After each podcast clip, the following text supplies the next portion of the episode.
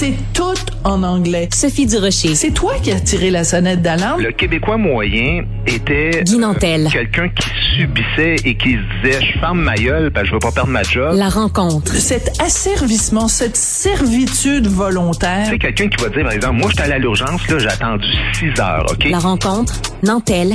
Durocher. Grosse fin de semaine pour euh, Guy Nantel. T'étais euh, dans le cahier Art et spectacle du Journal de Montréal, Journal de Québec, et t'étais dimanche à Tout le monde en parle. Comment ça s'est passé, Guy, ton passage à Tout le monde en parle?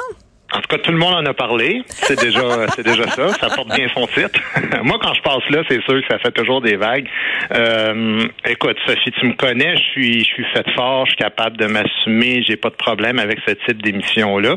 Euh, par contre, ce qui m'agace un peu de tout le monde en parle, euh, c'est que c'est un talk show. C'est pas un show de débat. Tu sais.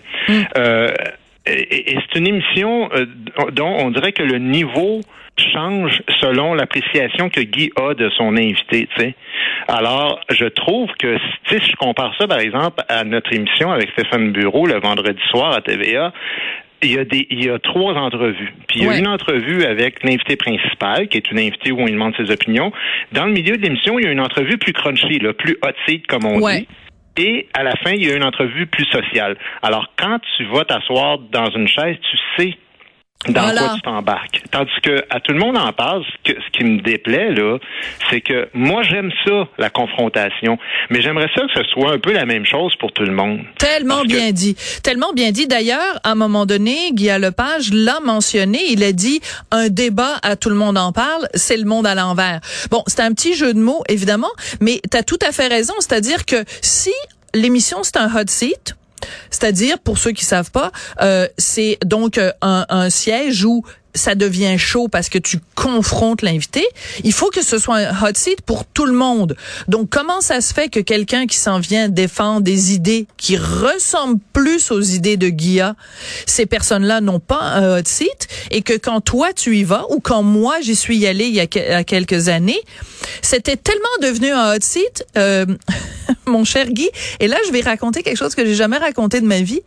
Ils ont interrompu le tournage Pourquoi? Parce que ça devenait extrêmement agressif. Et à un moment donné, Guilla, parce que c'était pas en direct à ce moment-là, ils ont interrompu le tournage. Guilla et moi, on a réglé ce qu'on avait à régler. Et après, on a recommencé le tournage. Mais moi, je l'ai dit à Guilla. J'ai dit, pourquoi tu me réserves ce traitement-là à moi que tu ne réserves pas aux autres invités? Et il est temps que les gens disent ce que tu viens de dire plus fort, Guy. Ben moi, je vais te dire une chose. Je leur montrerai pas comment faire de la télé. Là, c'est un méga succès depuis Oui, oui. euh, 23 ans. Alors leur formule, elle fonctionne.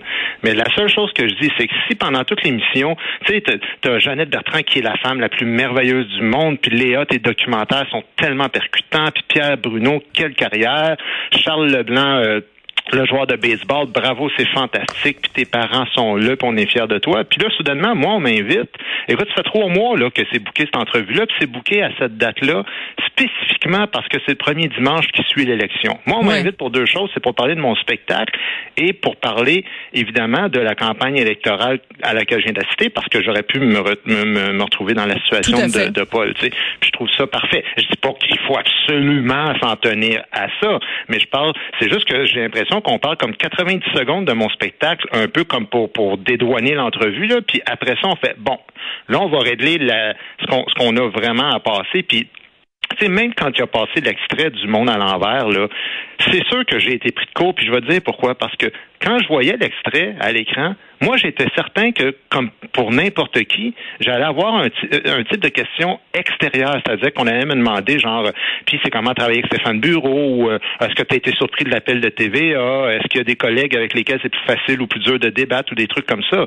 Non, non, non, on, on rentre dans le débat de l'émission, tout le Ouais. monde, euh, le monde à l'envers. Puis là, j'ai fait comme, ben, que c'est ça, que c'est ça, cette affaire-là? C'est tu sais, je dis Jeannette Bertrand, moi je l'admets beaucoup, Jeannette, là, c'est une grande dame, mais à 75 ans de carrière, elle a dû dire deux, trois niaiseries dans sa vie. Il y a Ben peut-être oui. moyen qu'on Ben, fouille dans des archives, qu'on voilà. dise, toi, Jeannette, t'as quand même déjà dit ça en 1989 dans, dans Parler pour parler ou des trucs Non, comme mais ça. même à ça, que- pendant, euh, c'était quoi? C'était pendant l'affaire justement des Jeannette. À un moment donné, elle a fait une déclaration complètement euh, incompréhensible à propos de sa piscine où elle disait qu'il y avait des Arabes dans sa piscine, puis je sais pas quoi, puis qu'elle était pas à l'aise.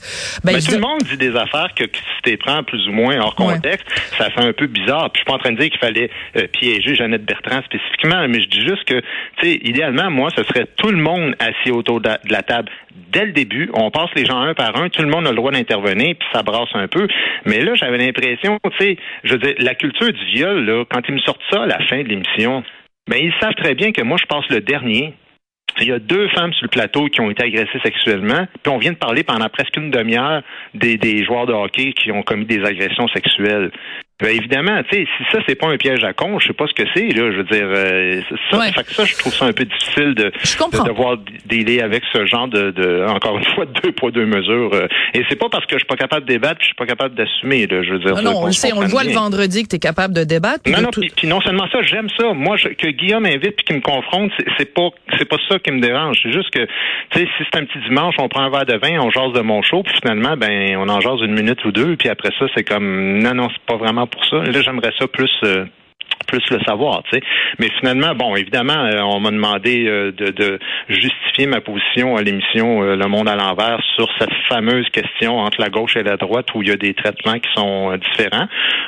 Comme je disais, j'ai été pris un peu de court parce que là, ça va vite dans ta tête parce que tu dis, tu, tu veux pas que, que le débat devienne nominatif, là, que tu prennes un cas, une personne en particulier. Là, je pensais à Will Prosper. Je me suis dit, ah, là, on va me dire, ah, tu sautes sa communauté noire. Là, tu sais, il y a toutes sortes d'affaires, ça va Ouais, ouais, vite. t'interrompes par trois, quatre personnes en même temps. Euh, mais il y en a plein des exemples. Je sais pas si euh, on aura un peu de temps pour Ben oui, allons-y. Ben on a du temps. Vas-y. Ben vas-y, écoute, je sais pas si tu voulais intervenir d'abord par rapport à ce que je viens de dire, euh, mais sinon je rentre là-dedans. là. Ben non, allons-y parce que moi je trouve que en effet euh, j'aurais aimé t'entendre plus longuement et plus avec euh, avec des exemples. Donc vas-y, fais-nous la Écoute. réponse que tu aurais aimé faire peut-être Ben, c'est ça, Tout le monde exactement. Si j'avais si, j'avais eu plus de temps puis vraiment un, un climat un petit peu plus posé là, euh, j'en défile là, rapidement. Ouais. Will Prosper, on vient de le dire là, qu'avec ses histoires de vieux euh, qui élimineraient avec des méthodes allemandes là, je sais pas trop de quoi il parle. Euh, ça c'est tout, tout ce que je vais nommer là. là c'est toutes des affaires que les, gens qui font de de, de l'opinion là, des, des journalistes plutôt à gauche, euh, on les entend jamais ou des médias plus à gauche Ouais. ou centre gauche, on les entend pas. Le prof de l'université McGill qui faisait l'éloge de la Oui. mort des Iraniennes, ça fait pas longtemps. Euh, entre 2016 et 2021, des dizaines de fois des groupes de de- d'anarchistes qui attaquent des restaurants, des commerces contre la gentrification, qui mettent le feu, qui cassent des vitrines, qui rentrent dans les commerces, qui urinent, qui crient euh, par la tête. Même euh, mon ami Martin Picard, propriétaire Ouais. du pied de cochon, l'a vécu. On n'a rien vu là-dessus. Euh, les hommes blancs exclus de l'université Laval. Oui, on a parlé d'un média, mais j'ai pas entendu grand monde euh, dénoncer haut et fort ça euh, dans, parmi les journalistes dont on parle. Euh, écoute, les, policiers où il y a des formations pour policiers non blancs seulement à la Sûreté du Québec, alors qu'on est en pénurie de policiers. Alors, je sais pas à quoi ça rime. Personne parle de ça la fameuse statue de McDonald's qui a été complètement arrachée de son socle devant des policiers. Le lendemain, les journalistes qui débattaient est-ce qu'on doit donner raison ou pas à ces antifas et à ces anarchistes-là, de quoi on parle. Écoute, ça n'a aucun sens. Les- Ouais. Les, manifestations anti-policiers, à chaque année, il y en a une où on les voit frapper des flics euh, et, et vraiment faire de la provocation, puis personne parle de ça jamais non plus. Tu sais, je veux dire, j'en, ai plein d'autres, mais je vais te laisser intervenir parce que j'en ai Ben, plein d'autres. Oui, mais moi, ce que j'ai trouvé euh, surprenant, puis pourtant, moi, je, je- j'aime, bien Léa Clermont-Dion, mais je trouve que c'était assez surprenant de voir Léa Clermont-Dion comme tomber des nues en disant, hein, comment ça? Il y a des gens au Québec qui dénoncent l'extrême droite? J'ai jamais vu ça. Et alors, c'est très amusant parce qu'il y a quelqu'un, je sais pas c'est qui, qui s'est amusé euh, à faire plein, plein, plein de captures d'écran d'articles, que ce soit dans le Devoir, que ce soit dans la presse, que ce soit dans le Journal de Montréal d'articles où on parlait d'une montée de l'extrême droite euh, au Québec euh, pour un peu démontrer à, à Léa Clermont-Dion, coudon, euh, t'étais où pour les, les, les dix prochaines, les dix dernières années? Là, t'étais caché en dessous d'une roche? T'as Ben, jamais on entendu ça- parler on de ça, voit elle? partout, des amalgames avec, euh, d'ailleurs, Catherine Dorion a fait euh, une sortie aujourd'hui pour Ah, dénoncer mes propos. Je sais pas, tu l'as lu? Ben oui, parce que j'ai même répondu. Je t'ai, je t'ai félicité parce que, en tout cas, je, je, je, je trouvais que tu avais très bien répondu. Tu l'avais cassé Oh, en disant. Parce que, tu sais, il suffit de prendre 4-5 affaires. Euh, un chauffeur de taxi arabe euh, qui a été... euh, oui, mais elle pense, mélange tout. Elle mélange tout, Catherine. par euh, un blanc. Et puis le pire, c'est que moi, mon père, chauffeur de taxi, évidemment, Ouais, blanc, puis il s'est fait tirer dans sa carrière par un arabe. tu sais. Fait que si on veut jouer à ça, je vais faire oh, regardez boy. la montée de, de- du terrorisme islamique. Il y a un arabe qui a tiré mon père. Non, Je veux dire, non, tu comprends pas, Guy. tant qu'à moi, là, je tu comprends pas? Toi, t'as pas le droit de faire des amalgames. Mais Eux, non, mais franchement, eux, ils, là, font tout le temps des amalgames. Que, tous, ce- tous ces gens-là là, font partie d'un même groupe, une espèce d'Al-Qaïda québécois, mais d'extrême droite, où tout le monde se parle. Puis évidemment, dans la vie, il y a des racistes, puis il y a des. Mais là, là, un instant, là, de commencer à, à faire la description de qu'est-ce que Guy Nantel est. Puis ça, c'est une autre affaire que je veux mettre au clair. Moi, là, des imbéciles de l'extrême droite, là, je- le monde pense que je veux protéger la droite. C'est pas Pas ça que tout. je dis. Ce que je dis, c'est que quand les imbéciles sont du côté gauche, y a-tu moyen qu'on le nomme aussi puis qu'on les dénonce? Mais moi, euh, excuse-moi, s'il y a quelqu'un qui est allé au bad justement pour frapper du bord justement de, de, de l'extrême droite pendant la pandémie, puis tout ça, c'est bien moi. Ben non, mais tout à fait, tout à fait. Puis de toute façon, s'il y a quelqu'un qui frappe égal des deux côtés, c'est bien toi. Et euh, moi, j'ai pas encore vu ton spectacle. La première médiatique est le 10 10 euh, le 25 euh, octobre. Mais euh, des gens qui sont allés voir ton spectacle disent que tu frappes sur tout le monde. Tu frappes sur Mais bien sûr, mais bien sûr, puis PQS. ça, euh, c'est un- show d'humour, bordel, tu sais, puis c'est une autre affaire. Les gens prennent tout au premier degré, encore et toujours, évidemment quand ça les arrange. Mais moi, je veux parler aussi d'une dernière chose, là. Ouais. Peut-être qu'on est pressé par le temps, mais la preuve que ce que je disais était vrai, là, c'est que moi, on m'arrive toujours, puis on- à chaque fois, là, les, les gens de très à gauche vont dire, ouais, mais gars, du Rocher, Martineau, Boc-Côté. Ben, premièrement, du Rocher, Martineau, Boc-Côté, là, ils dénoncent la haine à droite aussi. Absolument. Mais les gens qui font de l'opinion très à gauche, eux autres, ils dénoncent pas la haine à gauche. Ça, c'est la première des choses. Puis deuxièmement, Martineau, Durocher puis Boc-Côté, là, ils sont traités comme des déchets par plein de monde. Et entre autres des personnalités connues, puis entre autres dans des médias connus, ce, ce traitement-là, ben, les gens qui sont très à gauche ne le vivent pas. Exactement. Alors, de- c'est ça la preuve du deux poids, deux mesures dont je parlais. Puis il y a plein d'autres exemples dont j'ai pas donné, parce qu'évidemment, il y en a plein, mais tu sais, Pauline Armange qui écrit Ouais. le livre Mais Moi, les quoi? hommes, Oui, je oui. les déteste Je tous. déteste les hommes. Ce Oui, sont des gens agressifs, misogynes, violents, harceleurs, égoïstes, paresseux et lâches. Elle a fait la tournée des médias pour faire la promotion de ce livre-là. Personne n'a écrit là-dessus pour dénoncer ça. Euh, Ben moi?